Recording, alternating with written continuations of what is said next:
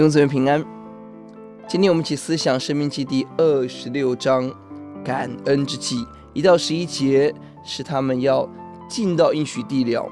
摩西提醒要把第一份出产献在神的面前，一到四节献给祭司，五到九节是在献祭时候应当有的感恩数算与欢呼，提醒我们，我们从一人雅各将亡的民，到今天强盛的民，从受苦到出埃及，到进到应许地，我们在我们所领受的丰富当中，要纪念神。不但如此，我们要纪念穷乏的人。十二到十五节，每三年的十一奉献要顾念穷人，学习分享顾念。十到十九节，一个小节强调了我们遵行神话语的重要，这成为《生命记》第二篇讲章当中关于诫命的内容的结尾，非常的重要。十九节提醒我们。又使你的称赞美名尊荣，超乎他所造的万民之上，并照他所应许的，使你归耶和华你神为圣洁的民。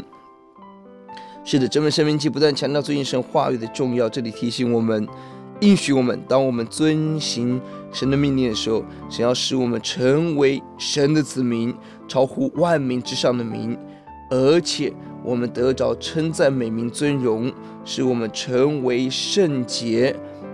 更重要的是，使万民可以在我们生命当中看见上帝的荣耀。神要祝福我们，为的是我们要把荣耀要归给神，要把人带到神的爱中。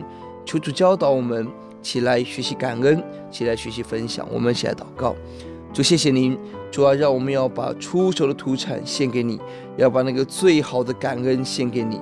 哦，主，你让我们永远不忘记过去我们在怎么样一个将亡、受苦、漂泊的日子，而是把我们带到你的恩典、怜悯、应许当中，让我们在感恩之恩报恩当中，要把生命献给你。